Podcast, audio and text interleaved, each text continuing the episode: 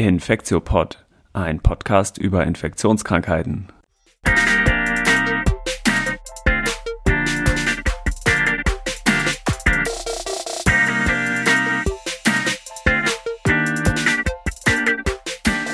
Ja, willkommen zum 64. Infektiopod. Heute ist Dienstag, der 16. November 2021.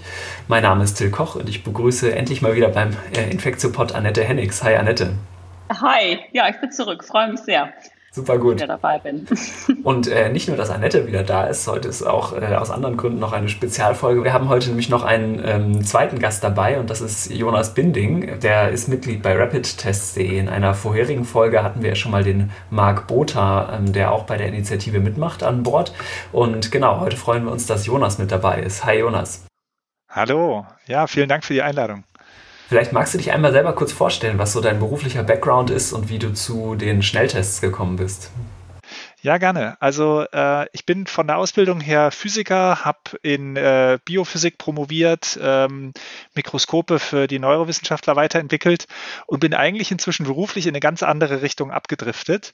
Äh, habe aber dann im Rahmen der Pandemie, als das so im März anfing, auch meinen Alltag äh, stark zu beeinflussen letztes Jahr, äh, eben angefangen, mich stärker zu informieren, Podcasts zu hören und ähm, bin natürlich neben dem äh, obligatorischen Coronavirus-Update vom NDR äh, auch bei This Week in Virology gelandet äh, und habe da äh, zweimal die Woche äh, den Amerikanern mehrere Stunden zugehört. Und äh, habe dann im Frühjahr eigentlich immer mal auf Twitter so ein, zwei Bilder gepostet, in denen ich versucht habe, einen Zusammenhang, der in einem der Podcasts sprachlich dargestellt war, in ein Bild zu fassen, was manchmal aus meiner Sicht sogar geeigneter war. Mhm. Und äh, im Juli letzten Jahres oder Anfang August war es, glaube ich, gab es eine Folge, äh, ich weiß noch Folge 640 vom TWIF ähm, mit Michael Mina, äh, von der hatte Mark ja auch schon erzählt und die hat auch mich wahnsinnig beeindruckt, ähm, weil sie eben gezeigt hat, welchen Beitrag in einer Gesamtstrategie gegen äh, diese spezielle Pandemie äh, Schnelltests haben können und eben auch gerade äh, imperfekte Tests. Und ich habe dann eigentlich täglich darauf gewartet, dass das äh, als äh, als Fanfare in den deutschen Medien gefeiert wird als äh, neuer Baustein in der Strategie. Und das ist einfach Tag für Tag und Woche für Woche nicht passiert. Und dann habe ich eben angefangen, auf Twitter selber Leute anzuschreiben. Ich habe die äh, Mighty Nünkim da auf das Thema aufmerksam gemacht. Ich habe den Karl Lauterbach angeschrieben.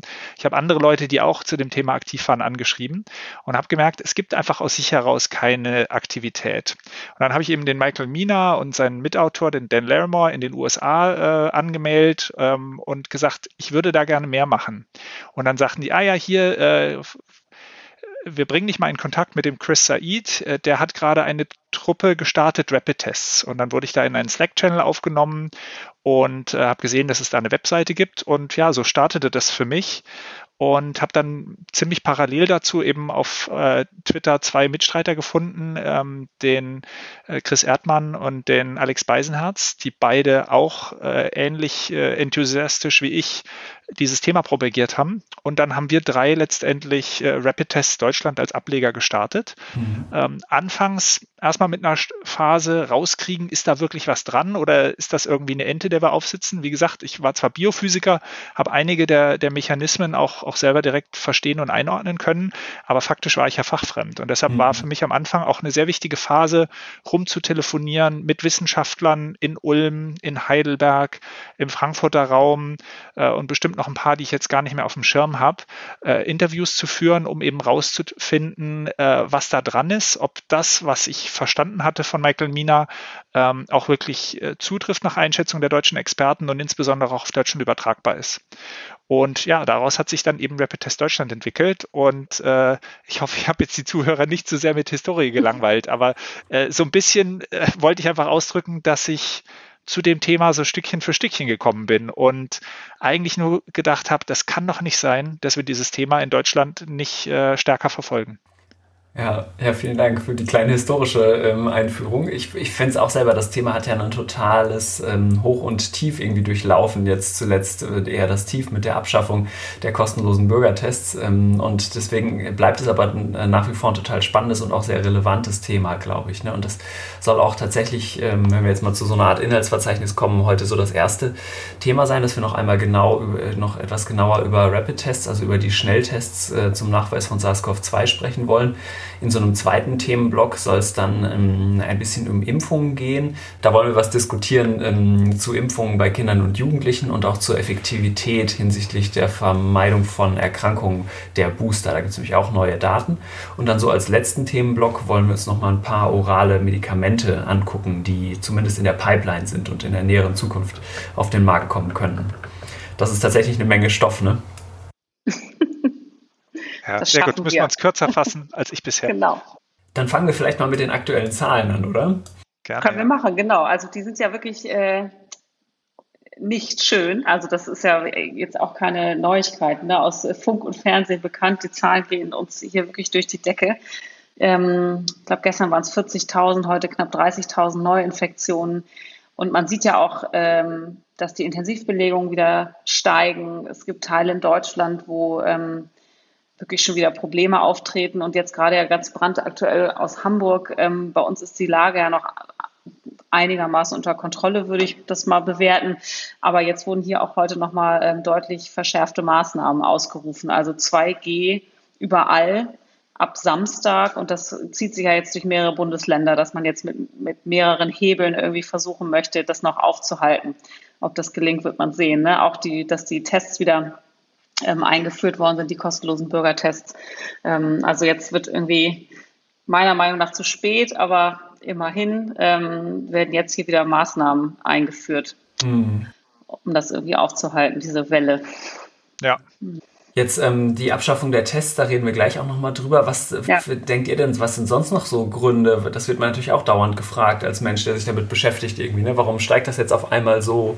Ich, hab, ich denke, es sind immer so mehrere, also Saisonalität, also dass jetzt einfach Winter ist ne? und wirklich mit die Leute mehr im Innenraum sind, zusammenkommen, mehr die Öffis benutzen und so weiter und generell wahrscheinlich einfach äh, zu viele soziale Kontakte, ne? oder ähm, was heißt soziale Kontakte, aber einfach ähm, ja, Zusammenkünfte jeglicher Art. Ne? Ja, und ich, ich würde auch, glaube ich, einfach die Wahrnehmung der Leute da challengen. Also ich habe gerade zum Spaß nochmal den Situationsbericht vom RKI äh, offen. Äh, der R-Wert ist halt ungefähr seit dem 25.09. konstant über 1. Äh, also jetzt zu behaupten, das wäre jetzt irgendwie neu, dass das steigt. Nein, es ist einfach mhm. schon äh, seit jetzt fast zwei Monaten konstant am Steigen. Mhm. Und äh, wenn man den Situationsbericht von vor zwei Wochen anguckt, da hat man dann schon einen Rückblick auf ungefähr anderthalb Wochen, wo der R-Wert irgendwie naja, per Augenmaß irgendwie so bei 1,3 lag. Dann hat man immer so den Effekt, der aktuellste Nowcast sagt, ah, und jetzt ist es aber gerade am besser werden. Das ist aber jede Woche so, dass man das Gefühl hat, er wird besser. Und wenn man so ein bisschen mehr in die Vergangenheit guckt, der ist einfach schon ziemlich lange hoch. Und äh, das ist natürlich immer das Problem, solange ich noch bei niedrigen Zahlen sind, äh, Zahlen bin, dann denken ja alle, ah ja, ist noch nicht so schlimm. Aber mhm. ich bin halt im exponentiellen Wachstum. Und äh, das beißt einen halt dann, wenn die Zahlen in absolut werden, groß werden, so richtig. Da merkt man es dann. Aber faktisch war es davor eben auch schon deutlich am Steigen. Ja.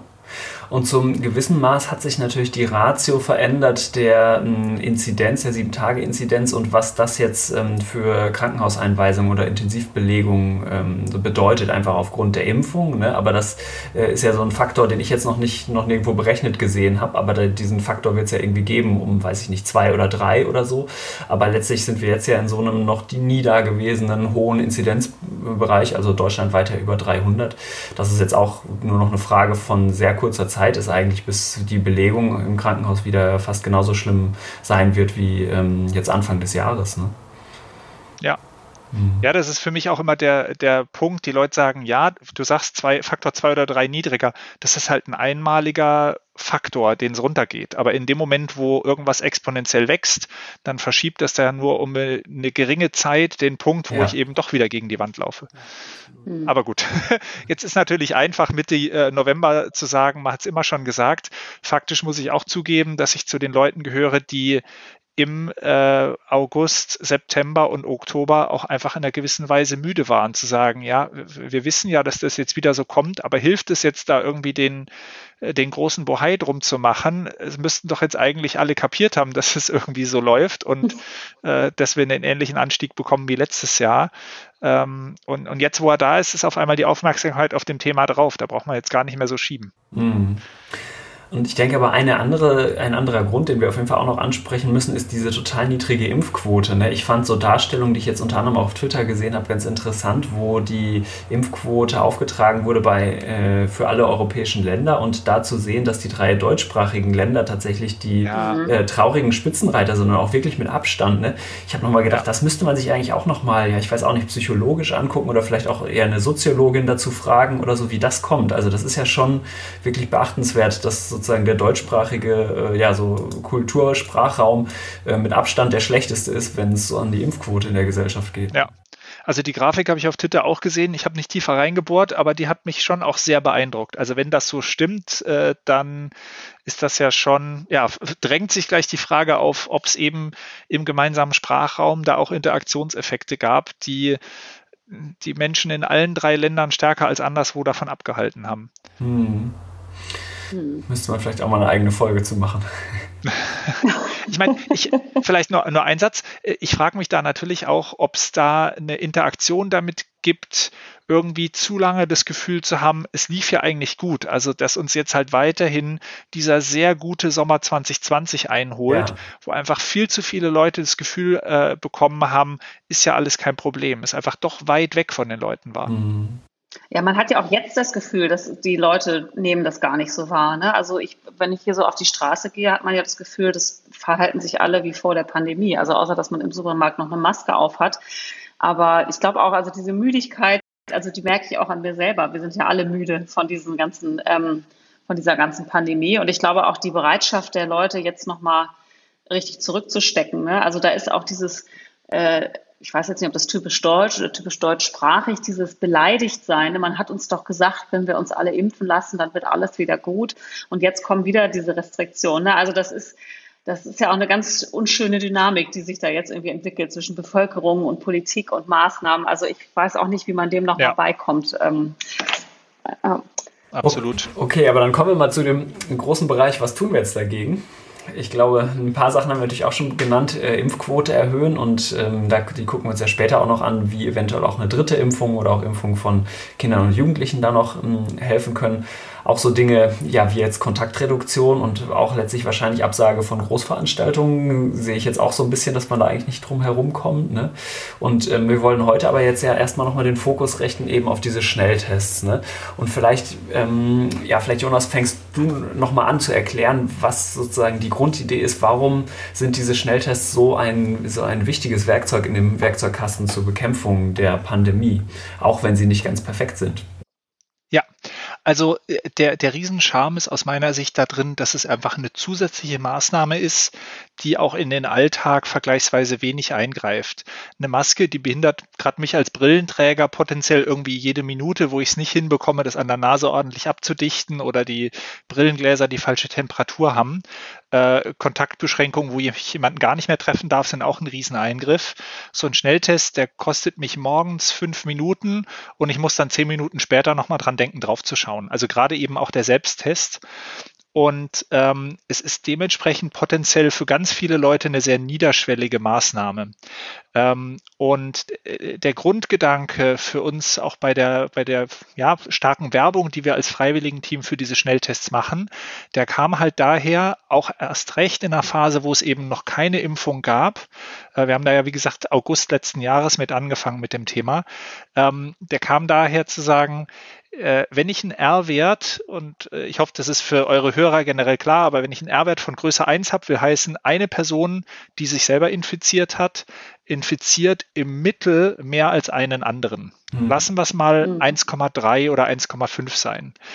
Dann, ähm, dann wächst die Zahl der Fälle von Woche zu Woche exponentiell an, solange bis ich gegen eine Wand laufe, zum Beispiel zu viel Hospitalisierungen, zu viel Todesfälle, was auch immer mir da nicht gefallen mag. Aber irgendwas, sozusagen in Summe wird es halt immer jede Woche schlimmer.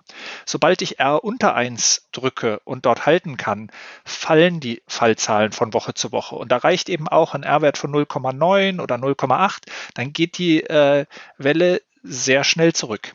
Und der Grundgedanke bei Schnelltests ist jetzt einfach, selbst ein Test, der nur in Anführungszeichen äh, 90 Prozent oder 80 Prozent der Fälle finden würde. Und selbst einer, wenn es so schlechte gäbe, und davon gibt es wenige, die nur 50 Prozent der Fälle finden würden an den infektiösen Tagen, dann würde das trotzdem heißen, ich, äh, wenn ich 50 Prozent der ansteckenden Personen sofort entdecken würde, und da gibt es jetzt noch zwei, drei Parameter, muss man berücksichtigen, aber dann würde ich von einem R-Wert von 1,2 ja zu einem R-Wert von 0,6 kommen. Also ich brauche in Summe ja bei einem R-Wert von 1,3, 1,5, den wir historisch schon häufiger hatten, gar nicht so einen riesen zusätzlichen Hebel zu den anderen Sachen, die ich schon mache, um wieder unter 1 zu kommen. Und das ist eben, das, also Kettenreaktionen in einem äh, Atomkraftwerk oder in einer Atombombe, da ist ja eben auch gerade das Exponentielle ist, äh, ist das Krasse, weil es eben nach oben oder nach unten durch die Decke gehen kann.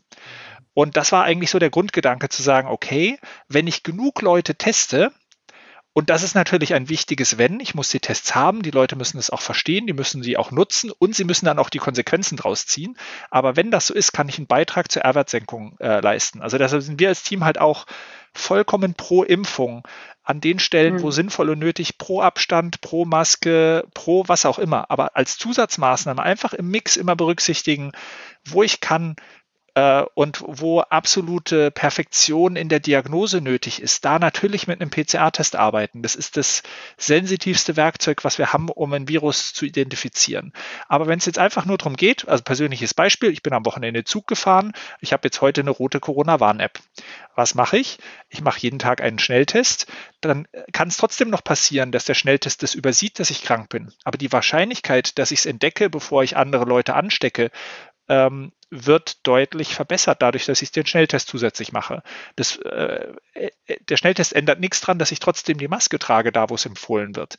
Aber ich bringe halt einfach einen weiteren Hebel rein. Genau, ich glaube, ich finde auch diese, diese, gerade diese Bewertung der Teste als ein Part von, von mehreren Maßnahmen ist halt ganz wichtig, ne? weil es darf natürlich nicht dazu kommen, dass die Leute sagen, ach, ich bin doch getestet, da kann ich mir jetzt auch auf einer Veranstaltung mit irgendwie 100 Leuten und alle ungeimpft, wir haben ja alle einen Schnelltest gemacht. Ich glaube, da sind dann eben diese, diese, dieses bisschen, also die nicht hundertprozentige Sensitivität kann einem da natürlich um die Ohren fliegen. Aber ich finde auch, genau. ganz, also ich sehe es ja hier mit meinen beiden Kindern in der Schule, die sich ja auch regelmäßig testen, da werden schon Kinder rausgefischt und Infektionsketten unterbrochen, muss man ganz ehrlich sagen. Und durch zusätzlichen Maßnahmen, wie jetzt in unserem Fall Masken und Luftfilter und Lüften, ähm, hat man da eben, also gerade in unserer Klasse gab es jetzt irgendwie äh, zwei, drei Fälle. Ähm, es kam, kam aber da eben nicht zu so einem Superspreader-Event, den man natürlich gehabt hätte, wenn man die Kinder eben morgens nicht rausgezogen hätte und die da acht Stunden im Raum zusammengesessen hätte. Also ich finde ja. das auch extrem wichtig und im Nachhinein kann man natürlich immer klug reden, aber diese Abschaffung der kostenlosen Tests, ähm, das hat, glaube ich, dieser ganzen äh, Akzeleration jetzt nicht geholfen.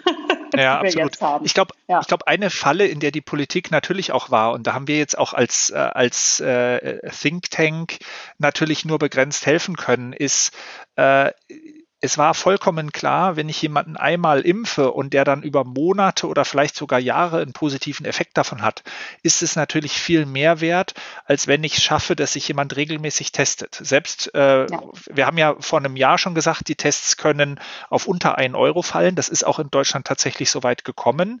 Äh, trotzdem ist es natürlich, wenn ich irgendwie jede Woche mehrmals pro Person einen Euro ausgeben muss, das summiert sich im Laufe der Zeit vollkommen klar. Mhm.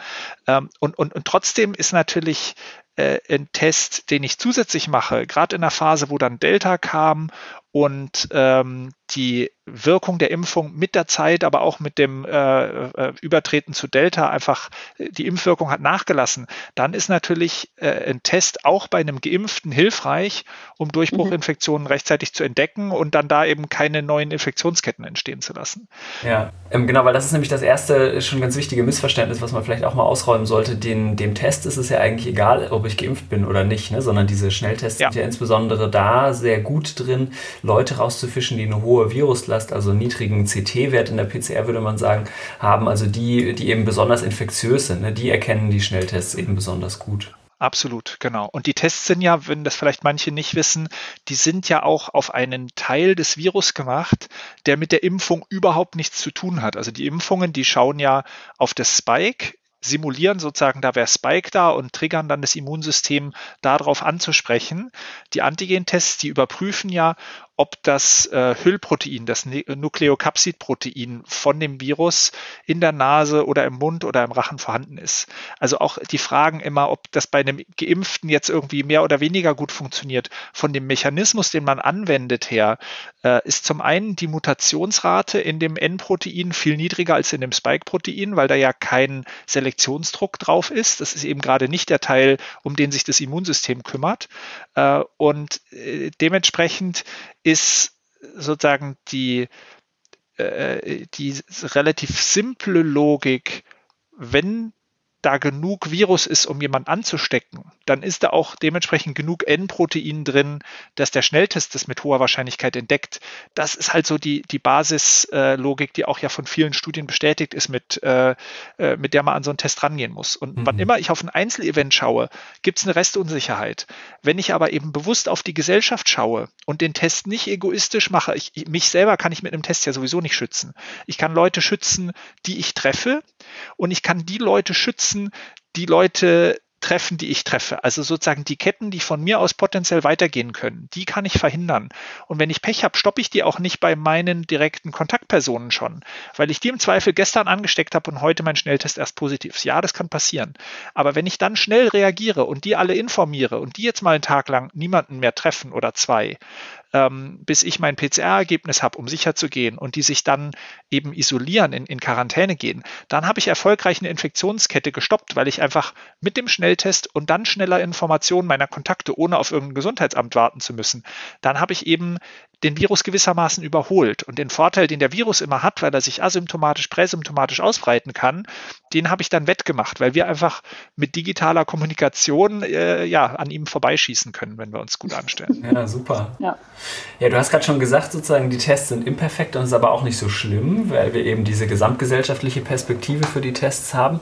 Ich würde doch ganz gerne noch einmal so ähm, über Prozentzahlen reden, auch wenn das vielleicht immer nicht so ja. gerne gemacht wird. Aber ähm, genau, und zwar habe ich in meinem Kopf immer so diese Unterscheidung, ob ich die Schnelltests bei symptomatischen Leuten anwende, also Leute, die typische mit Covid-kompatible Symptome haben, oder eben bei asymptomatischen. Und dass sozusagen die Sensitivität der Tests äh, sehr unterschiedlich ist und dass man vereinfacht sagen kann, so habe ich es mir gemerkt, dass diese Schnelltests exzellent darin sind, anzuschlagen bei Leuten, die Symptome haben und dass sie, naja, so mittelgut darin sind oder zumindest nicht ganz so gut darin sind ähm, bei Leuten, die keine Symptome haben. Würdest du das auch so sagen? Also, das, äh, wenn ich darf, würde ich ein kleines bisschen ausholen. Ja, klar. Die, die kurze Antwort ist, du hast recht, es ist aber eine Fehlinterpretation.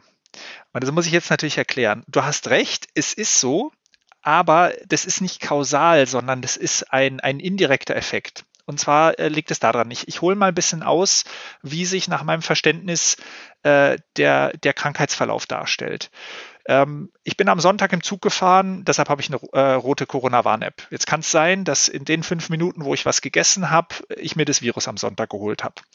Ähm, heute ist Dienstag, ist jetzt also zwei Tage her. Wenn ich es mir am Sonntag geholt habe und das Virus nicht sofort irgendwie von Antikörpern, die ich hoffentlich noch habe, äh, attackiert und kaltgestellt wurde, wenn es das Virus geschafft hat, sich bei mir in der Nase zu vermehren, dann ist es jetzt in einer Phase, wo es exponentiell immer mehr wird ähm, irgendwann so viel wird, dass ich es typischerweise beim Ausatmen in, in Mengen ausstoße, ähm, die jemanden in meinem Umfeld anstecken können. Das hält eine bestimmte Anzahl von Tagen an, da ist die Viruslast hoch und dann fängt mein Immunsystem aber an, das wieder runterzudrücken.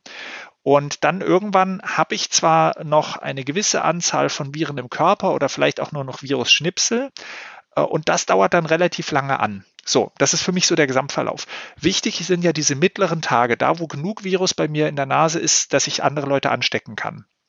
Und diese Zeit die fällt jetzt zusammen mit der Phase, wo ich Symptome habe. Die Ansteckung beginnt ja normalerweise so ein, zwei, drei Tage vor Symptombeginn, mhm. dauert dann eine gewisse Zeit an. Und wenn ich jetzt die Symptome als Trigger nehme, dann teste ich die Leute also typischerweise genau in dieser Phase der hohen Viruslast. Und da kann ich dann sagen, ja, der, äh, der Test hat eine hohe Sensitivität. Der hat die hohe Sensitivität jetzt aber nicht wegen der Symptome, dem, dem Test sind die Symptome egal, okay. sondern nur, weil Symptome ja. und hohe Viruslast in der gleichen Zeit sind. Ja, so. Das ist super. Jetzt würde ich gerne auch noch das Gegenteil erklären, weil das ist, äh, glaube ich, das für die Leute noch schwierigere zu verstehen. Warum ist es bei asymptomatischen äh, so, äh, so schlecht, der Test?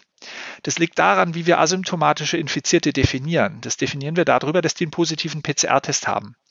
Wenn jetzt jemand gar keine Symptome hat, dann kann ich äh, jemanden asymptomatisch erwischen, äh, weil er gerade eben in dieser Hochphase mit der hohen Viruslast ist, asymptomatisch. Ähm, ich kann Ihnen aber auch die ich weiß die Zahlen nicht mehr so sauber im Kopf wie noch vor ein paar Monaten, die, die zwei, drei Wochen danach, also sagen wir mal grob eine Woche infektiös, hohe Viruslast anstecken, danach noch zwei, drei Wochen immer noch PCR positiv aber halt die komplette Zeit asymptomatisch.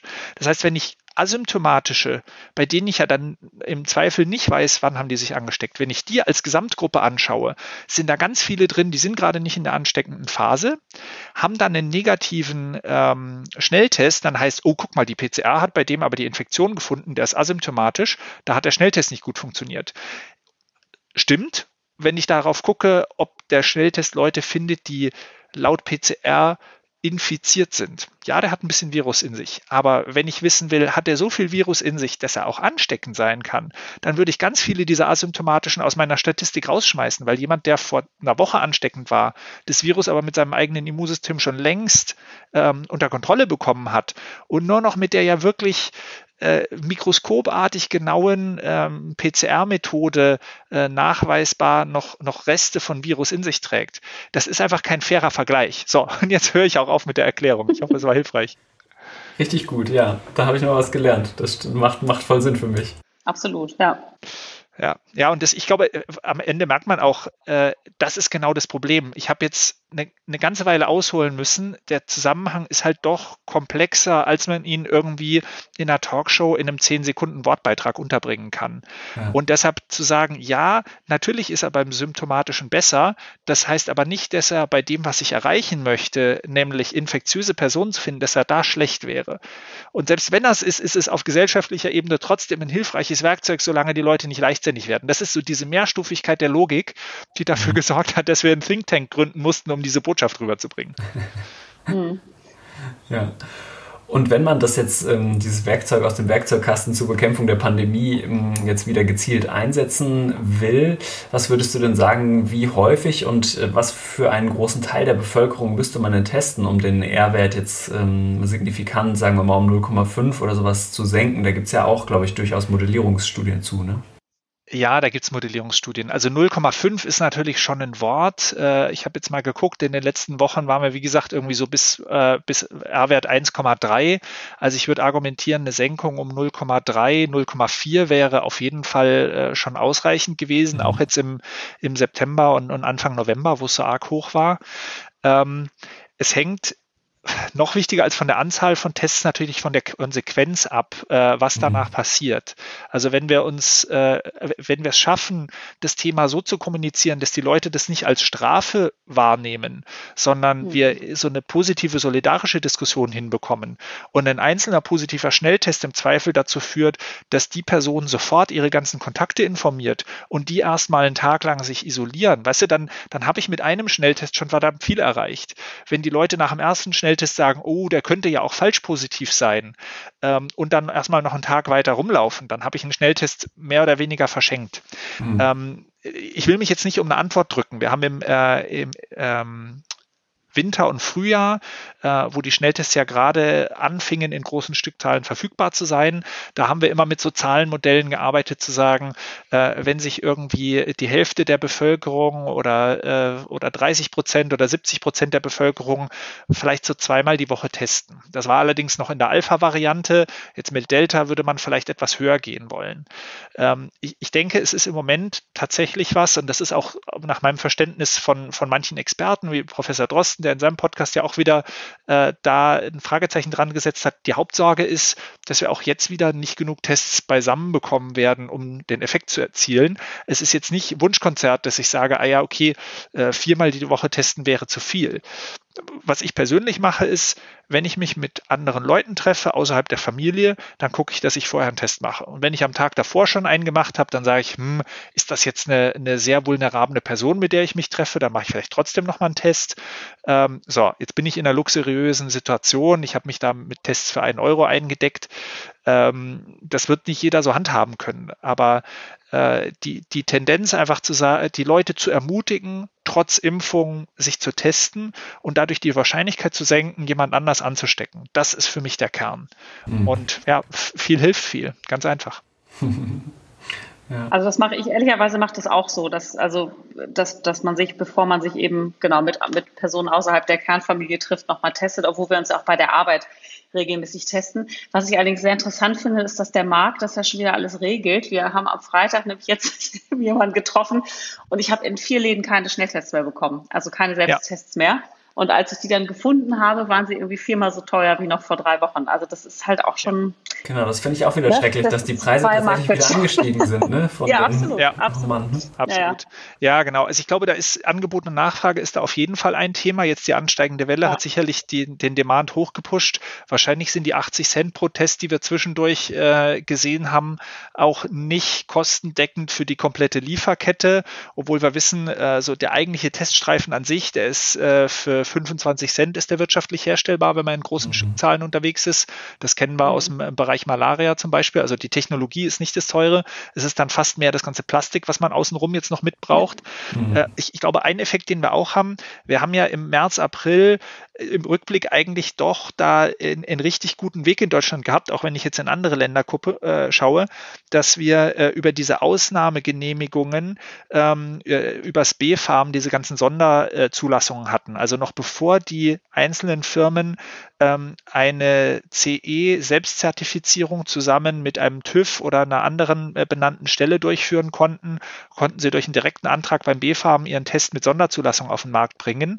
Die galten, wenn ich es richtig im Kopf habe, jeweils ein halbes Jahr. Davon werden jetzt auch keine neuen mehr gemacht, weil jetzt die Ansage halt ist, naja, jetzt haben wir eigentlich genug Zeit gehabt, dass jeder Hersteller einfach den normalen CE-Prozess gehen kann. Heißt aber faktisch, dass ein paar Hersteller auch wieder vom Markt verschwinden, die eben auf dem Weg äh, jetzt nicht mehr zugelassen sind. Also Kombination aus äh, sozusagen Angebotsreduktion auf der Herstellerseite plus diese Dynamik im Sommer sicherlich auch weniger Nachfrage, dann das Wegfallen der äh, der freien Tests äh, hat natürlich auch den Markt verändert. Wenn ich vorher die Möglichkeit hatte, einen Test kostenlos zu bekommen, habe ich nicht so viel Geld für einen Selbsttest ausgegeben. Absolut. Jetzt komme ich vielleicht wieder auch in die Phase, wo auch wieder Druck auf die Preise kommt, weil ich jetzt natürlich wieder bei mir um die Ecke in die Apotheke gehen kann. 0 Euro ist natürlich attraktiver als irgendwie, keine Ahnung, 1,15 Euro im Supermarkt zwei Häuser weiter. Hm. Ja. Und vielleicht noch so eine letzte praktische Frage. Wo guckt ihr nach, ob der Test, den es äh, am Discounter um die Ecke äh, zu kaufen gibt, auch wirklich valid ist und ob das einer ist, der sozusagen auch empfohlen ist? Also für mich ist da eine, eine Untersuchung, die das PI gemacht hat, äh, müssen wir nach, äh, nachher mal raussuchen. Eigentlich so die Referenz, die ist von der Methodik her nach meinem Verständnis jetzt nicht perfekt, weil die natürlich nicht mit frischen Proben jetzt irgendwie äh, Dutzende von Tests verschiedener Hersteller vergleichen konnte, sondern die mussten notgedrungen dann mit eingefrorenen, aber dafür auch standardisierten Proben arbeiten. Und äh, die haben ganz schön halt einfach mit demselben Testprotokoll ganz viele verschiedene Tests verglichen. Und das kann jetzt sein, dass die Metrik, die Sie da verwenden, mit den eingefrorenen Proben, an manchen Stellen ein bisschen verzerrt und manche Tests bevorteilt und andere benachteiligt. Das lässt sich nicht objektiv äh, bestimmen. Ich kenne keine bessere Datenbasis, von daher ist das für mich so die Tabelle, in die ich dann reingucke, ähm, um, um zu schauen, ob ein Test jetzt gut oder schlecht abgeschnitten hat. Ja, das hatte ich auch so im Kopf. Hm, Annette, guckst du da auch nach oder hast du was anderes? Nee, also ich tatsächlich, ich habe dann, also ich habe lange keine Tests mehr gekauft, muss ich auch sagen. Also ich habe wir sind bei der Arbeit getestet. Die Kinder habe ich dann immer zu den Testzentren gebracht. Das geht ja noch, ähm, mhm. weil die noch äh, klein sind. Ähm, und ich habe jetzt tatsächlich auf die Packung, da steht ja dann auch drauf irgendwie Zulassung nach so und so. Und manchmal steht da eben noch diese Sonderzulassung ähm, und manchmal steht dann eben schon CE-Zeichen drauf. Aber das ist ein guter, vielleicht können wir das nochmal in die Notes dann reinpacken. Ja, ne? Dann hab, weiß ich auch, wo ja. ich gucken kann. und, und es ja. gibt auch noch, will ich vielleicht noch darauf hinweisen, es gibt auch eine Webseite, äh, schnelltestrechner.de. Ähm, ich bin ehrlicherweise, muss ich nochmal nachfragen, nicht ganz sicher, ähm, wie regelmäßig die im Moment noch aktualisiert wird. Ähm, mhm. Das ist eine Webseite, wo unter Tests vergleichen sehr schön grafisch auch nochmal Sensitivität und Spezifität der verschiedenen Tests dargestellt wird. Und ah. da sind im Moment sozusagen 402 Seiten, wo die verschiedenen Tests miteinander verglichen sind. Ja, äh, und okay. äh, da kann man jetzt auch sagen, ich möchte zum Beispiel nur vom Pi evaluierte sehen, ähm, mhm. nur Selbsttests sehen, dann kürzt sich die Liste schon mal ein. Und äh, ich finde es immer ganz spannend, das sich auch nochmal anzugucken, ähm, einfach um ein bisschen humble zu werden. Es, also ohne Werbung jetzt machen zu wollen, aber es, es, gibt einen Test, der einfach sehr früh auf dem Markt war, der Abbott ähm, Rapid Diagnostics Panbio. Und da gibt es einfach wahnsinnig viele Studien, die den untersucht haben. Und da habe ich Sensitivitäten ähm, bei verschiedenen Studien in, im Vergleich von 95% Sensitivität beim selben Test ähm, bis runter auf es müssen irgendwie so 22, 23 sein, da kriege ich jetzt die, die Zahl gerade nicht dargestellt, mhm. aber von Pan 20 bis 95 sind alle Werte dabei von verschiedenen mhm. Studien. Also da sieht man auch nochmal, und da sind viele Ergebnisse dabei, die sind irgendwie oberhalb von 80, oberhalb von 90. Man muss halt auch einfach immer nochmal genau schauen, das, was wir vorhin besprochen haben, symptomatische versus asymptomatische. Mhm. Ähm, was habe ich denn da untersucht? Was für eine Testkohorte ne? hatte genau. ich? Ja, ja habe ich jetzt eine, also jetzt ein klassisches Beispiel für uns ist, wenn uns ein Mediziner der ähm, auf, äh, auf Normal- oder Intensivstation Tests einsetzt, wenn der uns sagt, wie seine Ergebnisse sind, da weiß ich von vornherein, der wird wahrscheinlich Schnelltests ähm, ein eher schlechtes Zeugnis ausstellen, wenn der natürlich Leute testet, die aufgrund von Corona-Infektionen zu ihm kommen. Klar. Naja, wann komme ich ins Krankenhaus? Das ist eben nicht mhm. die Frühphase, wo die Viruslast extrem hoch ist, sondern das ist die Spätphase, wo ein PCR-Test noch Virus nachweisen kann, wo der Mensch aber nach meinem Verständnis im Wesentlichen mit seinem eigenen Immunsystem kämpft und nur noch marginal mit dem Virus. Da ist der Schnelltest einfach nicht mehr das richtige Werkzeug. Deshalb, äh, so ein bisschen ist das für mich auch immer so der, ähm, ja, der, die Warnung, ähm, ob jetzt auf der Box draufsteht CE-Zulassung oder Sonderzulassung, ist, glaube ich, ein sehr schwaches Kriterium. Ob es vom mhm. Pi getestet und für gut befunden wurde, ist schon eine Information, weil das Pi auch so eine Schwelle gesetzt hat. Die war, glaube ich, relativ niedrig. Also unterhalb von 70 Prozent Sensitivität haben sie gesagt, der Test ist nicht gut genug. Ähm, aber alles, was oberhalb ist, haben sie dann eben umgekehrt auch nicht mehr unterschieden. Und die Art, wie ich teste, ist eben entscheidend. Ich muss die niedrigen mhm. CT-Werte, die muss ich zuverlässig mit meinem Schnelltest erkennen. Und die hohen CT-Werte in, in erster Näherung mal, vor allem wenn es mir eben um diesen gesellschaftlichen Effekt geht und nicht drum, schütze ich jetzt meine, äh, meine Großtante, wenn ich ins Altenheim fahre. Äh, das sind einfach zwei Diskussionen, die man voneinander trennen muss. Mhm. Super. Ich glaube, dann haben wir eigentlich die Schnelltests jetzt äh, für die heutige Folge vielleicht sogar schon umfangreich genug besprochen, oder? Gibt es noch was? nee, also aus meiner Sicht war das ein, ja. ein guter Rundumschlag und äh, ja. ja. Äh, bin ich vielleicht nochmal zum Abschluss und vielleicht ist das dann auch die Überleitung auf den nächsten Punkt, den du ja schon angekündigt hast. Uns ist es halt wichtig, Schnelltests als Zusatzmaßnahme zu sehen. Ja. Ähm, wir hatten eigentlich ehrlicherweise gehofft, dass wir mit dem Thema auch aufhören können in dem Moment, wo die Impfung da ist, weil sich die Leute dann alle impfen lassen und das Thema Schnelltests dann einfach vergessen werden kann. Ja. Und in einer gewissen Weise bin ich frustriert, dass wir jetzt im November 2021 immer noch einen Podcast äh, zu, zu, dem Thema machen können und, und müssen, einfach weil die anderen Maßnahmen, die wir im Moment haben, halt nicht ausreichen oder nicht ausreichend genutzt werden. Ja. Ja, ja, ich würde auch gerne mal lieber mal wieder einen anderen Podcast machen und nicht über Corona. Wobei man muss sagen, wir haben ja auch sehr viel über Pilze geredet in den letzten Folgen. Das fand das ich stimmt, auch sehr gut. ja, das ist so wahr. Naja. Aber gut, dann kommen wir mal zu den Impfungen. Ne? Das ist auch ein Thema, was uns äh, auf jeden Fall noch weiter beschäftigen wird äh, und wo ich auch im so persönlichen Bekanntenkreis immer wieder total viel gefragt werde. Ähm, wir fangen vielleicht mal mit so ein paar News-Schnipseln an.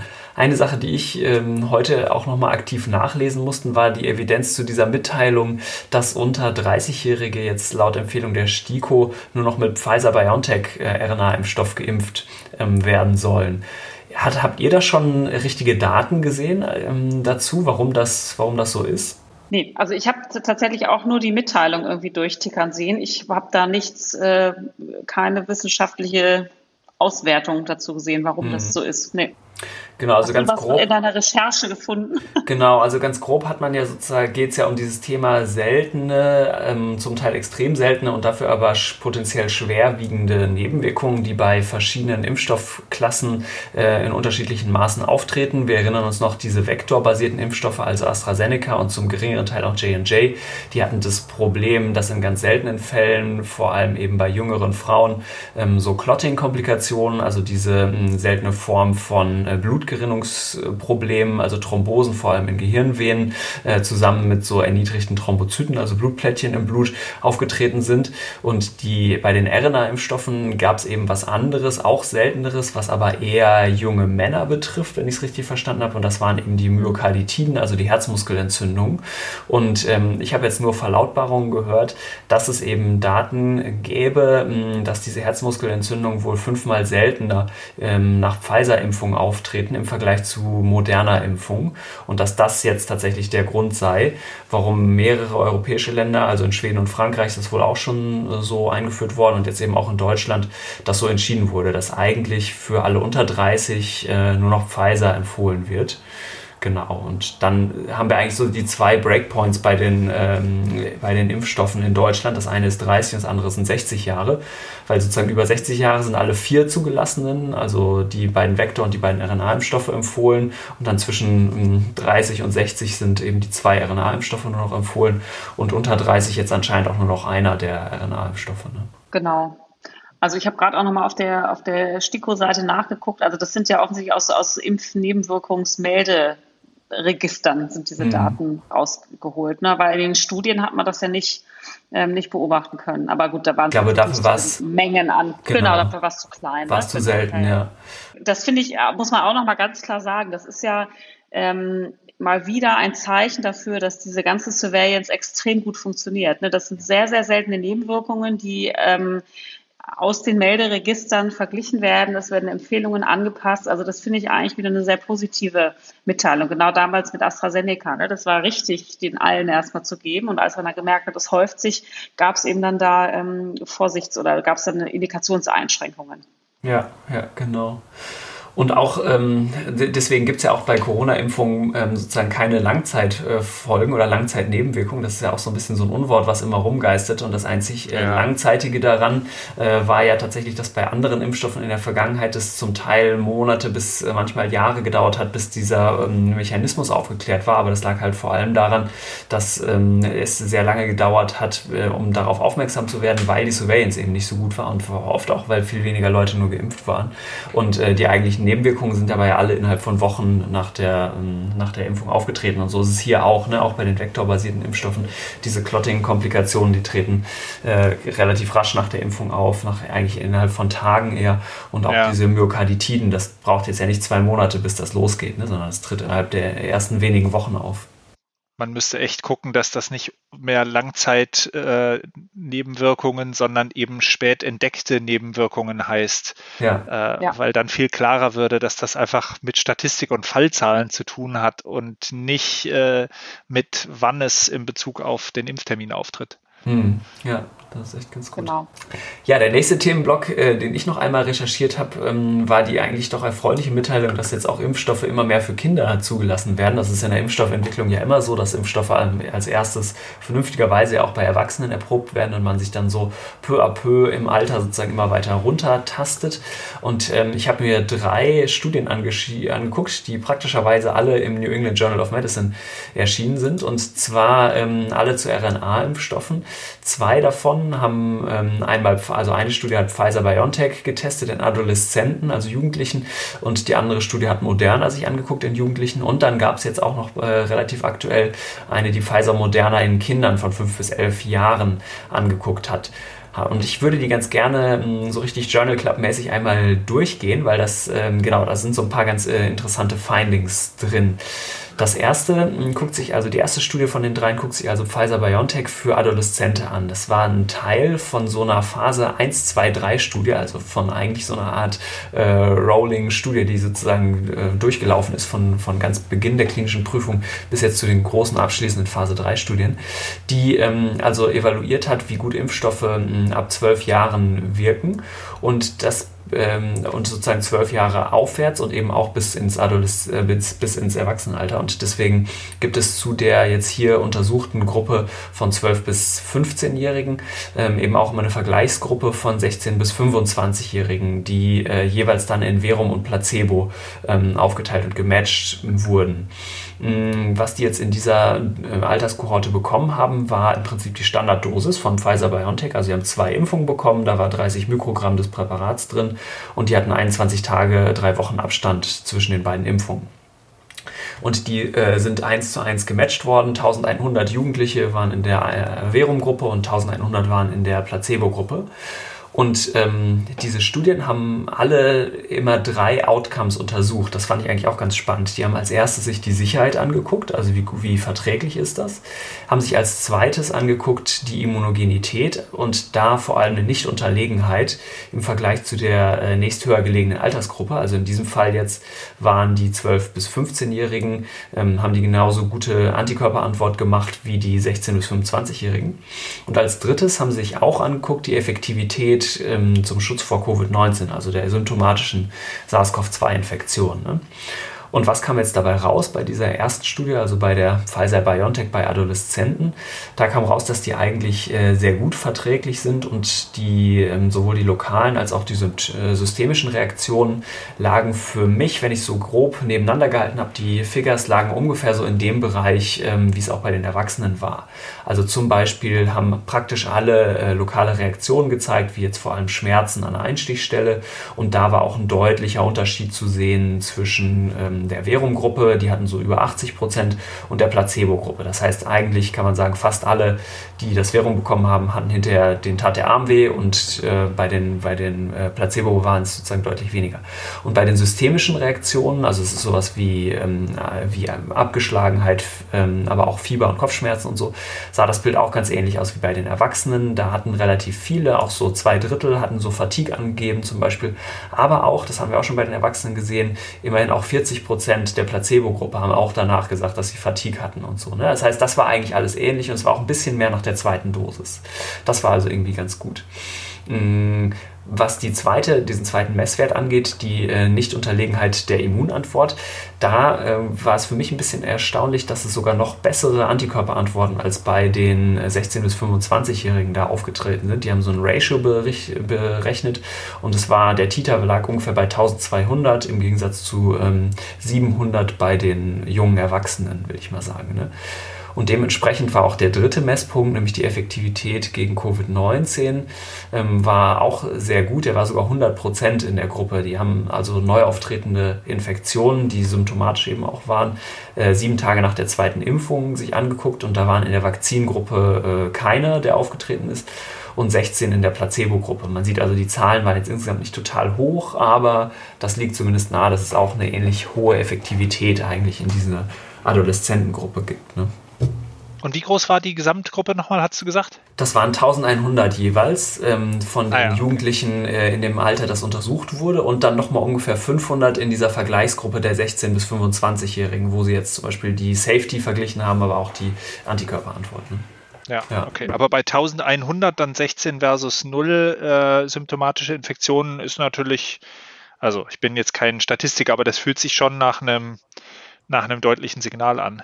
Auf jeden Fall, ja würde ich auch. Haben Sie an die 100% Sensitivitäten in, in den äh, Konfidenzintervall angegeben? Ja, genau, das haben Sie natürlich angegeben. Das war so 75 bis 100%. Also da sieht man schon, das war auch relativ weit, würde ich jetzt sagen. Aber genau, da sind die, das liegt einfach daran, dass jetzt 16 ja wahrscheinlich auch nicht so eine große, große Zahl ist. Ne? Also wenn man die Studie noch hätte weiterlaufen lassen, dann hätte man da vielleicht auch ein bisschen kleineres Intervall eben ja. bekommen. Ja, ja klar. Mhm. Spannend. Ja, genau. Dann etwas äh, kürzer berichten kann ich über die zweite Studie. Das war im Prinzip eine sehr ähnliche Studie, die eben den moderner Impfstoff, also diesen, der hat ja den schönen Namen mRNA 1273, diese Zahl 1273 kommt ja daher, dass das die Anzahl äh, der Aminosäuren im Spike-Protein ist. Ne?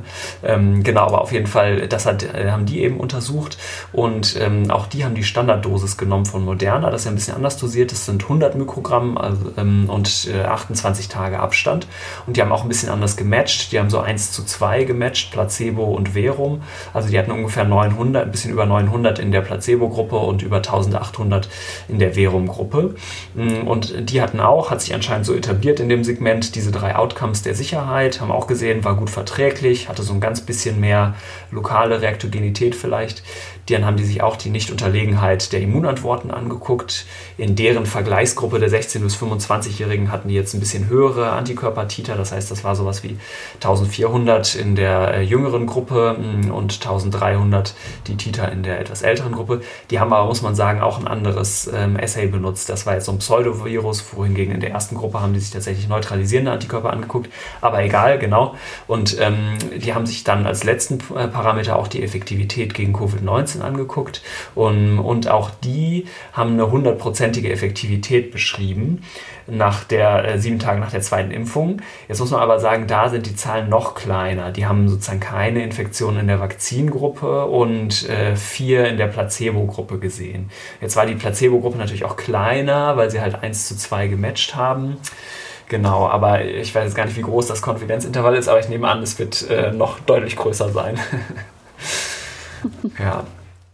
Nee, ich glaube, zusammenfassend muss man sagen, genauso wie bei den Erwachsenen funktionieren die halt echt gut, die Impfung, ne? mit äh, den zu erwartenden Nebenwirkungen und dass die Antikörpertiter ein bisschen höher sind, das äh, war ja wahrscheinlich so ein bisschen zu erwarten, weil man ja auch gesehen hat, dass bei den älteren Menschen die Antikörper eben oder die Antikörperantworten äh, ein bisschen abfallen. Also insofern, deswegen hat man ja, da kommst du ja gleich dazu, ne, bei den ganz Kleinen dann eben auch ähm, geringere Dosen ja, genommen. Genau. Ja. Genau. Also ich erlebe die Hauptdiskussion bei den Kindern auch gar nicht so sehr um den letzten Prozentpunkt äh, der Effektivität, ja. sondern eher diese Frage, ist die äh, sozusagen die Vorteils-Risikobalance in dem Sinne positiv, was gibt es denn für seltene Nebenwirkungen? Äh, mhm. Äh, wenn ich weiß, bei den jungen Erwachsenen eben halt gerade auch mit den Herzmuskelentzündungen, so Sachen will ich natürlich irgendwie einem, einem Teenager oder erst recht äh, einem, einem Kindergartenkind äh, nicht zumuten, wenn ich irgendwie äh, mir einbilde, da irgendwie drum rumkommen zu können. Ja, aber das muss man sagen, das wird man halt in diesen Studien nie im Leben mitschneiden, weil das Klar. natürlich von der Häufigkeit eine Logstufe, also ein Faktor 10 äh, seltener ist eigentlich als die Anzahl von Kindern, die in diesen Studien eingeschlossen sind. Ne?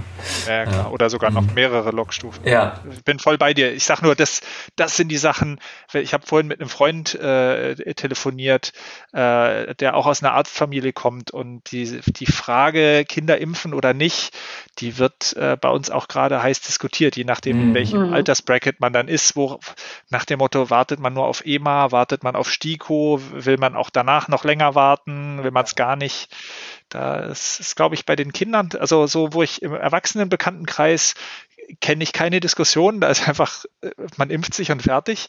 Aber bei den Kindern ist es tatsächlich spannender. Von daher ja. bin ich jetzt auch auf deine dritte Studie noch sehr gespannt, die du besprichst. Genau, dann besprechen wir jetzt nämlich mal die dritte Studie. Wird jetzt noch ein bisschen kontroverser, weil jetzt kommt die nächste jüngere Altersstufe, nämlich die Kinder von fünf bis elf Jahren. Ähm, und das fand ich jetzt auch ein ganz spannendes Studiendesign. Das ist gewissermaßen auch eine zusammengelegte Phase 1 Studie, die der Dosisfindung gedient hat und dann direkt im Anschluss stattfindend äh, eine Phase 2 und 3 randomisierte Studie.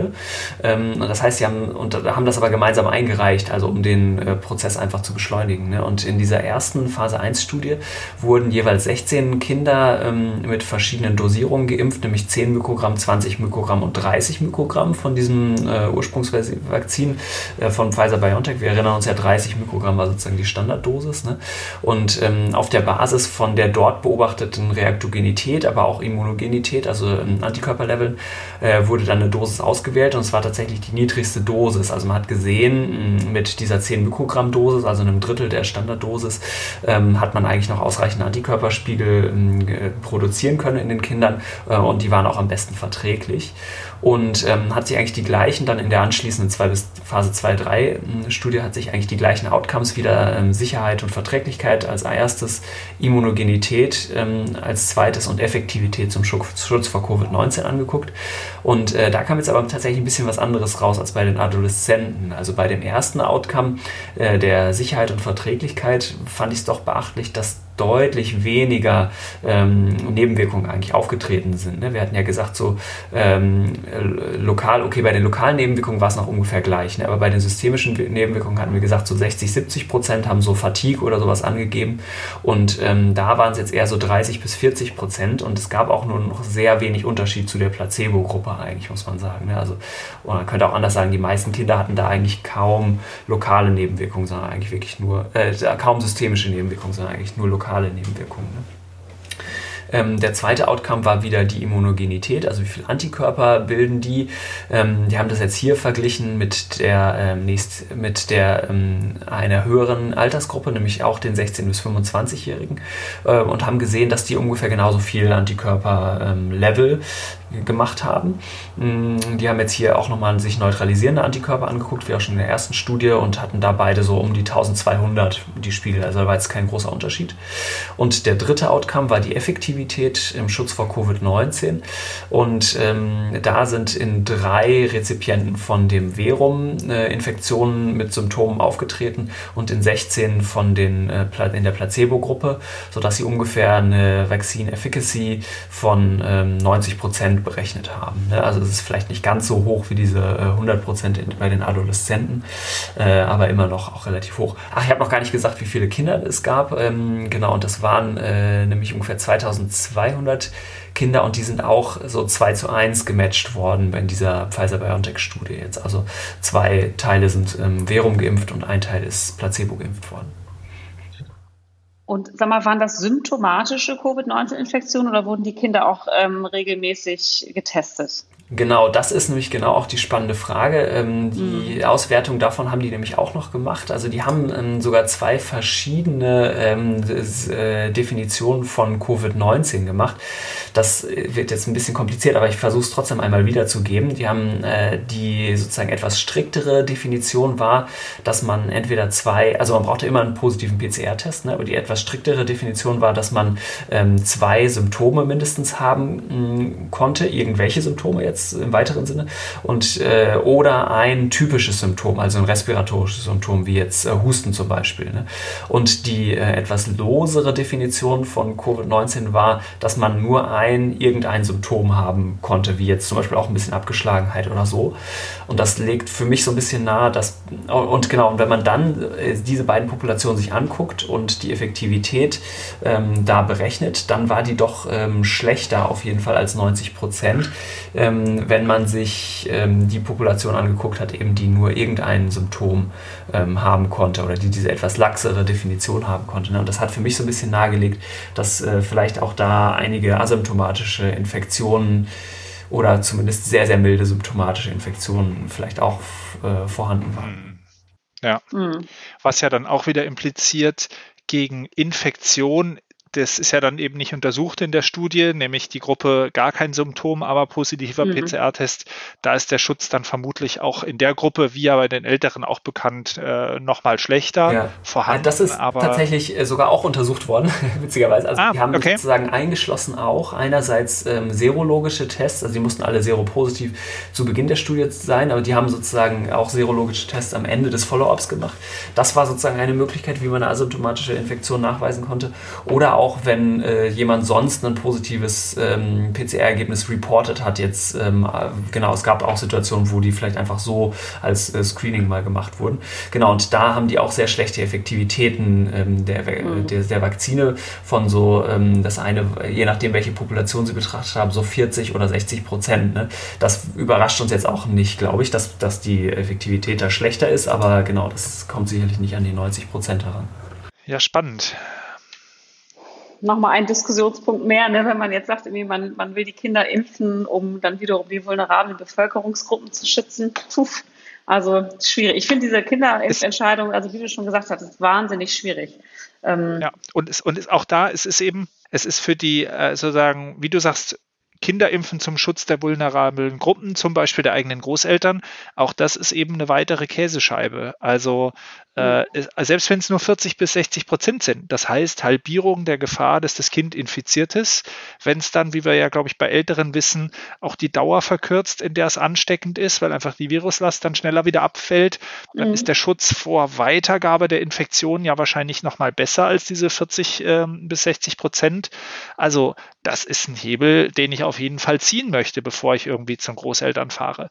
Und äh, ja, äh, ich würde natürlich trotzdem dann zusätzlich noch überlegen, äh, ist für mein Kind jetzt die Maske aufsetzen oder äh, den, äh, den Schnelltest vorher machen, äh, noch irgendwie eine, eine tolerable Zusatzaktivität? Was ist irgendwie mein ja, mein Risikoprofil in der Familie, was, was möchte ich da tun? Das sind einfach Sachen, die wir kombinieren. Ja, aber ich, ich finde es schon sehr spannend, jetzt diese, diese Studien, auch so wie du es gerade wieder, äh, wieder zerlegt hast, sich anzugucken, was haben sie genau untersucht, was bedeutet es jetzt eben auch, sich mit verschiedenen Definitionen von Covid diesem Thema zu, zu nähern, weil das ja in hm. vielen Diskussionen auch dann wild durcheinander geht, äh, wenn man gegen Hospitalisierung versus gegen symptomatisch versus gegen überhaupt Infektionen anschaut, sind ja einfach sehr unterschiedliche Bewertungsdimensionen für so einen Impfstoff. Ja, absolut. Und die Impfstoffe waren natürlich nie dafür designt, eigentlich uns vor asymptomatischen Infektionen zu schützen. Ne? Die, in TWIF sagen sie immer, dass es so die äh, neue Superpower ist, die sie quasi noch dazu bekommen haben. Ne? Aber primär sollten die uns natürlich vor äh, schweren Verläufen und, und der Erkrankung vor allem schützen. Und, und, und alle drei Studien ist doch wahrscheinlich jetzt wieder ähm, mit dem äh, originären ähm, Spike äh, vom, ich glaube, Wuhan-Strain heißt er ja, äh, gemacht, aber trotzdem dann in der Studie durchgeführt, äh, in der Phase durchgeführt, wo mindestens Alpha, vielleicht schon Delta dominant waren, richtig? Ja, genau. Also die sind, ähm, das ist schon ein bisschen her zum Teil, dass die Daten gekommen sind. Also so äh, Data Closure für die erste Studie habe ich zumindest mal rausgesucht hier, war März 2021. Also das sind jetzt ähm, ich glaube, in der Wissenschaft sind das immer noch, eigen, so, so wie ich Wissenschaft kennengelernt habe, sind es immer noch wahnsinnig aktuelle Daten, wenn die ein halbes Jahr alt sind. Aber ähm, genau, jetzt ja, Covid-Zeichen vielleicht nicht mehr ganz. März heißt noch kein Delta. Wie war das? Je nach Land? Äh, schon, glaube ich. Tendenziell schon Alpha, gell? Mhm. Ja, ja, würde ich auch denken. Ja, ja, ja. Ja, ja, super. Ja, ich habe noch ein äh, weiteres Paper mitgebracht. Jetzt verlassen wir so ein bisschen den Kinderbereich, aber das wollte ich doch auch noch mal unbedingt ähm, vorstellen, weil das ähm, vor so zwei, drei Wochen rauskam, im Lancet erschienen ist und um die ähm, Effektivität der Boosterimpfung, also der Drittimpfung ging und ähm, das für mich auf jeden Fall nochmal so ein bisschen was verändert hat. Also das war für mich so ein kleiner Gamechanger in der Bewertung der Booster tatsächlich. Das Paper heißt Effectiveness of a Third Dose of the um, Pfizer-BioNTech uh, COVID Vaccine for Preventing Severe Outcomes in Israel.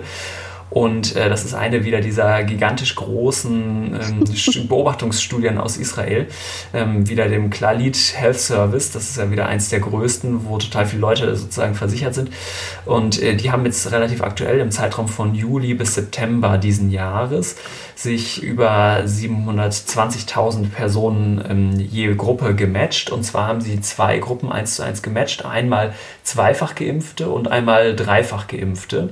Hm, bei beiden musste die, ähm, die zweite Impfung mehr als fünf Monate her sein. Und auch zwischen der zweiten und der dritten Impfung in dieser zweiten Gruppe eben, die schon dreimal geimpft waren, musste äh, mindestens fünf Monate gelegen haben. Und was sie sich jetzt angeguckt haben, ist, wie gut diese dritte Impfung im Vergleich zu nur zwei Impfungen bekommen haben, äh, vor den klinisch relevanten ähm, Outcomes schützt. Also das sind die drei. Erstens äh, Aufnahme ins Krankenhaus, zweitens schwerwiegende Erkrankung, also Verlegung auf Intensivstation und drittens Covid-19 verursachter Tod. Ne? Vor diesen also ähm, sehr relevanten Outcomes, die mich als äh, in der Klinik arbeitende Person ähm, am meisten interessieren, eigentlich, die haben sich angeguckt. Das heißt, sehr interessante Studie. Ähm, man muss sagen, äh, sie haben eine Reihe von Populationen ausgeschlossen, also alle, die irgendwie ein Problem mit dem Immunsystem hatten, sogar auch alle, die im äh, Healthcare-Bereich gearbeitet haben und alle, die in so Alten- und äh, Pflegeheimen gewohnt haben, die sind alle ausgeschlossen worden. Aber sei es drum, es sind dann, wie gesagt, über 700.000 Individuen in jede Gruppe mh, hm, eingeschlossen worden. Und vor allem haben sie die versucht zu matchen, möglichst hinsichtlich ihrer Parameter, also Alter, äh, Geschlecht, wo sie gewohnt haben, wie viele Vorerkrankungen die hatten, aber auch sowas ähm, wie, wie, wie sehr sie zum Beispiel PCR-Tests wahrgenommen haben. Also sie haben es so beschrieben als hinsichtlich ihres äh, Health-Seeking Behaviors, also wie äh, besorgt waren die um ihre Gesundheit. Das fand ich sozusagen ganz gut, dass sie so sie, sich erkennbar Mühe gegeben haben, zwei ungefähr gleiche Populationen ähm, hinzubekommen. Ne? Ähm, dann haben sie die leider nicht allzu lange im Median, nur 13 Tage nachverfolgt und haben sie aber und haben dann sozusagen die Effektivität mh, hm, berechnet und was mich eben so ein bisschen, was ich gar nicht so erwartet hatte, war, dass die Effektivität auch nochmal so ungeheuer gut war. Und zwar bei diesen drei mhm. Punkten. Erstens Schutz vor Krankenhauseinweisung haben sie eine Effektivität von 93 Prozent berechnet, bei Schutz vor schwerer Erkrankung, also Intensivstation 92 Prozent und bei Schutz vor Tod immer noch 81 Prozent. Und das waren auch ähm, deutlich größere Eventzahlen, als wir die in den äh, Kinderstudien jetzt gerade gesehen haben. Also Krankenhauseinweisung zum Beispiel sind in der zweifach geimpften Gruppe immerhin 231 Events aufgetaucht und äh, 29 Events in der äh, dreifach geimpften Gruppe. Ne? Das heißt, das sind äh, doch deutlich größere Zahlen und ja, dementsprechend, wenn man sich diese ähm, Kurven anguckt, ihr erinnert euch vielleicht wahrscheinlich an diese legendäre Figure 3, die es in diesen großen Zulassungsstudien gab, wo immer äh, sozusagen in Blau die äh, kleine Linie von den Geimpften unten ganz sich an die X-Achse geschmiegt hat und die äh, rote Linie der Ungeimpften damals sozusagen hochging, dann sehen wir jetzt eigentlich ganz ähnliche Kurven, ähm, nur dass jetzt eben die zweifach Geimpften äh, peu à peu sich sozusagen mit der kumulativen Inzidenz so äh, langsam nach oben schleichen. Ne? Also das, ja, das fand ich, fand ich auf jeden Fall überraschend, dass sozusagen diese dritte Impfung da einfach noch so einen großen klinischen Benefit auch wirklich zu bringen schien. Ja. ich habe es parallel auch gerade nochmal aufgemacht, wo du jetzt drüber redest. Das ist schon sehr beeindruckend. Ich meine, man stellt sich dann natürlich auch immer die Frage, äh, ist das jetzt sozusagen mehr ein Zeiteffekt? Wie wäre es sozusagen, wenn man Patienten hätte, die ihre zweite Dosis zur selben Zeit bekommen haben wie andere die dritte Dosis? Dafür bekommt man natürlich keine äh, Vergleichsgruppe mit 700.000 Patienten, bei der man das angucken kann im selben Timing. Äh, aber allein jetzt für die Entscheidung der Leute, die schon zweimal geimpft ist, zu sagen, hey, die dritte macht nochmal einen wahnsinnigen Unterschied. Ich meine, was hast du gesagt? 93 Prozent. Mhm. Äh, das heißt, das ist ja fast ein Faktor 10, die das Risiko nochmal gesenkt wird. Das ist ja Wahnsinn. Schon, schon beeindruckend, äh, wie viel das einfach nochmal an Zusatzeffekt bringt, einfach. Zumindest in diesen ersten 13 Tagen. Das ist natürlich, ähm, bin ich bei dir, äh, wenn ich nur 13 Tage lang hinschaue und aber eigentlich ja gerne wüsste, was passiert im folgenden halben Jahr, dann äh, habe ich noch weitere Fragen offen, sagen wir so. Ja. Voll. Ich fand es auch tatsächlich sehr beeindruckend mit den Einschränkungen, die ihr jetzt auch schon gesagt habt. Ähm, und äh, ich glaube, man wird jetzt sehen, ob man das tatsächlich jedes Jahr boostern muss oder ob das jetzt so eine Grundimmunisierung ist, wie bei anderen Impfzyklen, die dann jetzt erstmal ein paar Jahre anhalten. Das wird man alles sehen, denke ich mal. Aber ich glaube, die äh, Sinnhaftigkeit einer Boosterimpfung ist hier eindrücklich ähm, gezeigt. das kann man nicht wegdiskutieren ja, das waren irgendwie im Mittel 13 Tage. Die Interquartile-Range äh, von Follow-up war ja hier von, von 6 bis 21 Tagen. Wenn ich dann aber in diese schöne Kurve gucke, die du sozusagen analog zu den Figure 3s äh, da erwähnt hast, die geht ja hinten, wenn ich es richtig sehe, über 50 Tage hinaus. Ja, das stimmt. Und äh, das 50 Tage sind also fast zwei Monate. Ähm, optisch sieht es für mich als Laie ja immer noch so aus, wow, da ist ein riesiger Unterschied zwischen denen, die die Dreifachimpfung haben äh, und denen, die nur zwei Impfungen haben, auch so von der Steigung her. Mhm. Ähm, also, ja, dann wird das Konfidenzintervall halt irgendwann auch sehr groß. Aber ja, ich glaube, das sind, das sind ja, Daten, genau. die wir dann eher noch bekommen werden ne, in den nächsten Wochen ja. und Monaten. Ja, genau. Genau, ich mache jetzt nochmal ganz schnell aufgrund der fortgeschrittenen Zeit dieses Podcasts. Ich habe ich hab auch ehrlicherweise keine Originaldaten zu bieten, weil es sie noch nicht gibt. Ich hatte mir nochmal angeguckt, die beiden ähm, Wunderdrogen, die jetzt äh, sehr von der Presse äh, gepitcht worden sind in den letzten Wochen. Ähm, das erste, was ja gekommen ist, war das Molnupiravir von Merck. Das ist eigentlich ein Medikament, äh, das ist ein Nukleosid-Analogon, was eigentlich mal für die Behandlung von Influenza entwickelt worden ist, was man jetzt ein bisschen umgewidmet hat. Und dort gab es Anfang Oktober ja die Pressemitteilung, man hat eine Studie vorzeitig abgebrochen, weil ähm, das so wahnsinnig gut funktioniert. Das ist ein Medikament, das hat man Patienten gegeben ähm, mit milder bis moderater Covid-19-Erkrankung innerhalb der ersten fünf Tage nach Symptombeginn, also wieder eine sehr frühe Therapiezeitpunkt. Es ist allerdings eine Tablette, das heißt natürlich deutlich einfacher zu handeln als das, was wir jetzt im Schrank haben mit den IV-Antikörpern. Und dort hat man ähm, eine äh, hohe Effektivität gesehen. Man hat also im Verumarm 28 von ähm, 385 Patienten hospitalisiert oder verstorben äh, gehabt. Das waren 7,3 Prozent versus 14 im Placeboarm. Das heißt, man hat das Risiko ähm, quasi halbiert. Ähm, Einschlusskriterien waren mild, moderat, Covid-19, wie gesagt, kurze Symptomzeit und mindestens ein Risikofaktor für einen schweren Verlauf, also Übergewicht, Alter, über 60, Diabetes. Ähm, die Adverse Events waren ungefähr gleich in beiden Gruppen, wobei in dieser Pressemitteilung nicht gesagt worden sind, was das eigentlich war. Ähm, und es ist jetzt eine ähm, Emergency Use Authorization beantragt bei der FDA und es befindet sich im Rolling Review bei der EMA. Ähm, die UK war wie immer am schnellsten und hat es zugelassen am 4.11.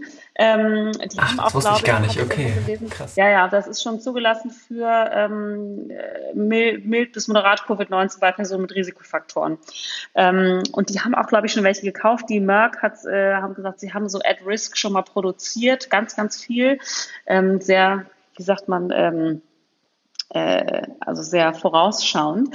Ähm, Genau, muss man jetzt mal gucken, was da, also es gibt weiterhin, das ist jetzt irgendwie, diese Pressemitteilung ist jetzt auch schon sechs Wochen her, es gibt weiterhin keine Daten ähm, dazu, also weder was an Nebenwirkungen aufgetreten sind, noch was das für Leute waren, wie das äh, randomisiert worden ist, mal sehen. Also muss man, glaube ich, schauen.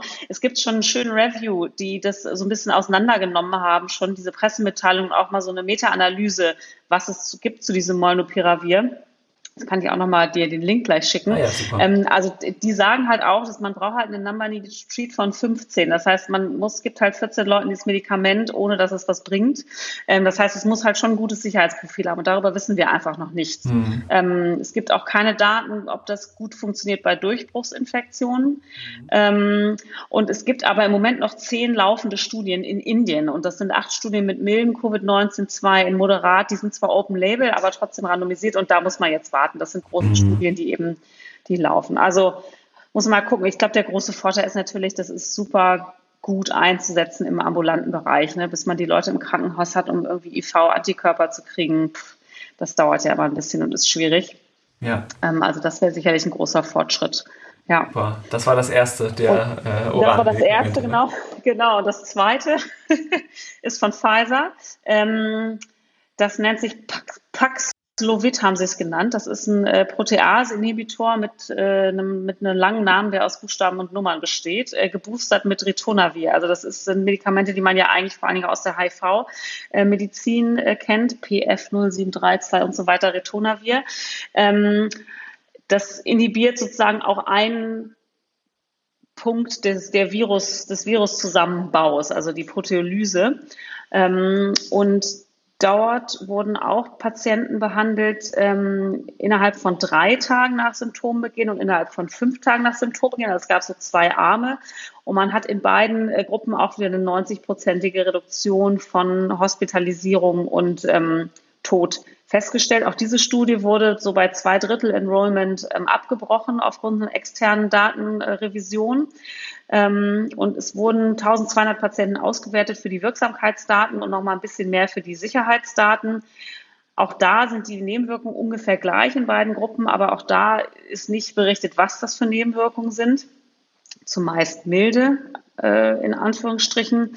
Ähm, also wie gesagt, dort, dort die Effektivität hier ist nochmal deutlich höher. Also das ist, wurde ja dann noch, noch höher gehypt. Diese Pressemitteilung ist von Anfang mhm. November, vom 5.11. Und was ich noch interessant finde, da ist, läuft weiter noch eine Studie, die nennt sich Epic PEP. Also das, was ich gerade erzählt habe, ist Epic HR, Evaluation of Protease Inhibition for COVID-19 in High-Risk Patients. Und Epic PEP ist eine ähm, ist diese, äh, diese Medikamente zur Postexpositionsprophylaxe, ähm, was natürlich auch sehr, sehr interessant ist. Wir machen das ja heute, dass man Hochrisikokontakten eben Antikörper infundiert, aber wenn es natürlich eine Tablette gäbe, wäre es deutlich ähm, einfacher. Hier sind es ja mehrere Tabletten, aber auch das würde, glaube ich, jetzt nicht so viel ausmachen. Also ich glaube, das sind beides vielversprechende Substanzen, wenn die Daten das zeigen, was die Pressemitteilung uns suggeriert. Mhm. Und da wird man jetzt drauf warten müssen. Ne? Genau. Auch das ist eingereicht bei der FDA, aber da gibt es noch kein Votum. Ja. ja. Ja, wirklich crazy times, oder? Dass so ein Medikament zugelassen wird, bevor ja. irgendeine Studie dazu äh, publiziert ist. Also es ist schon ne? wirklich, ne? ja, ja. wirklich sehr ungewöhnlich. Ne? Ja. Boris Johnson muss natürlich sein Freedom Day irgendwie beschützen. Also. Ja, ja, auch da ist die Politik ziemlich äh, drin verwickelt, sicherlich, ne, in die Entscheidung. Ja, ich, ja. ich meine, ich würde ja hoffen, dass äh, auch UK, wenn die das jetzt zulassen, dass die ja schon Daten gesehen haben. Also na gut, nach draußen geht erstmal eine Pressemeldung verstanden, ja. aber genau wie die EMA im Rolling Review ja kontinuierlich Daten kriegt und evaluiert, wird UK ja jetzt auch nicht komplett blind sagen, ja, ah ja, coole Pressemeldung. Nein, das denke ich auch. ja, das stimmt natürlich, ja. das stimmt. Aber klar, uns juckt es natürlich allen in den Finger, jetzt äh, das dann auch genauer anzugucken oder zumindest irgendwie äh, von Experten das auseinandernehmen äh, zu lassen. Also. Ja. Genau, genau, ja ich bin ganz, ganz froh eigentlich, dass die UK das zulassen hat, weil die ja auch immer sehr gut sind in diesen Registerdatenauswertungen. Da haben wir ja auch die ersten ja. großen Impfeffektivitätsdaten gekriegt. Also das wird interessant. Wenn die das jetzt im großen Stil einsetzen, dann wird man da ja sicherlich auch demnächst auch so Real-Life-Daten mhm. bekommen. Okay. Ja, auf jeden Fall. Und äh, auf die Gefahr hin, die äh, Hörer zu langweilen, halt hier auch nochmal der Pitch äh, in dem Moment, wo ich natürlich solche Medikamente habe, die ich schnell nach Symptombeginn, ja. vielleicht sogar Postexpositionsprophylaxe äh, noch früher geben kann oder möchte, da ist natürlich dann für eine Entscheidung, wem gebe ich das, so ein Antigen-Schnelltest auch nochmal ein hilfreiches Werkzeug, um einfach Absolut. sehr schnell zu entscheiden, Symptomgen plus an, positiver Antigen-Schnelltest, dann ist es ja wirklich sehr, sehr hohe Wahrscheinlichkeit, dass er das hat. Dann kriegt er die Tabletten und äh, äh, dann, dann können wir vielleicht wirklich auch an den Punkt kommen, äh, wo ja, wo, wo wir ganz anders mit dem Thema umgehen können. Ja, mhm. weil dann wird es natürlich auch nochmal spannend, die Daten dazu zu sehen, ob diese Antivirals ähm, ja vermutlich auch die, eine Effektivität darin haben, die Transmission weiter äh, des, des Virus ja. sozusagen noch zu senken. Das wäre ja auch sehr, sehr plausibel, dass die darin auch gut sind. Fair. Ja, ja genau. Da, da, ich habe da zwar immer viel mehr Sorge vor den Tagen, wo die Leute noch nichts wissen. Also in dem Moment, wo ich Antivirals geben kann, ähm, weiß ich schon, dass die Person eben gefährlich ist. Da mache ich mir gar nicht mehr so viel Gedanken.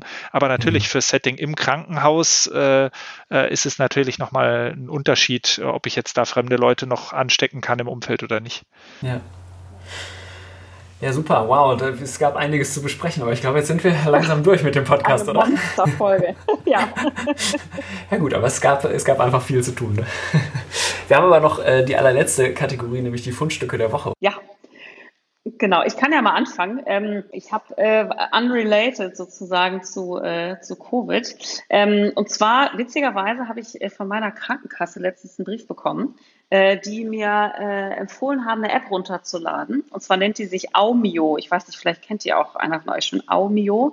Das ist eine, ähm, eine App, die äh, so vor allen Dingen für Kinder solche ähm, Beruhigungs- Musik, Meditation, Einschlafmeditation und sowas macht. Die ist kostenpflichtig, wird aber von einigen Krankenkassen ähm, gesponsert. Und ähm, der Brief war so, es ist alles stressige Zeiten und gerade mit Kindern und so, versuchen Sie das doch mal.